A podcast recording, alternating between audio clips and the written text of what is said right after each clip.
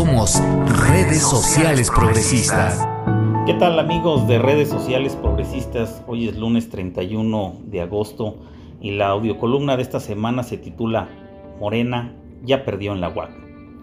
La intromisión a la vida orgánica de la Universidad Autónoma de Querétaro fue un duro golpe que sacudió a todo tipo de estructuras, gubernamentales, sociales, políticas, pasando por los medios de comunicación. Cuando se habla de autonomía universitaria, esta se refiere a la independencia política y administrativa de una universidad pública respecto de factores externos.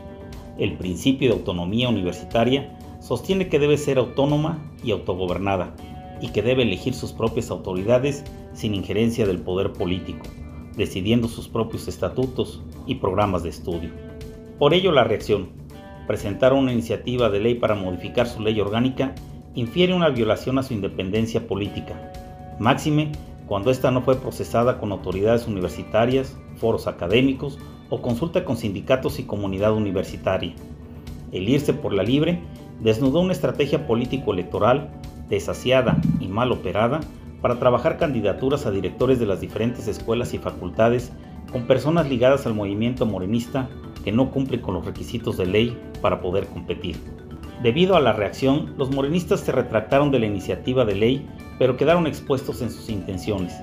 La ambición de gobernar a costa de todos los domina y por ello hubo que recordarles que esa fundamentación está precisamente para evitar que los vaivenes del poder político se traduzcan en cambios arbitrarios de la vida y las autoridades universitarias. Tienen una idea muy errática de que la universidad debe ser de izquierda.